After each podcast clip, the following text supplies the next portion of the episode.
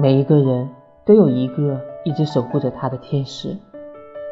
这个天使如果觉得你的生活太过悲哀，你的心情太过难过，那么他就会化身成为你身边的某一个人。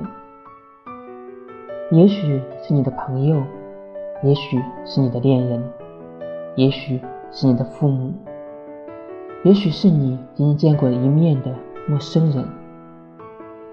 这些人安静地出现在你的生命里，陪你度过一小段快乐的时光，然后他再不动声色地离开。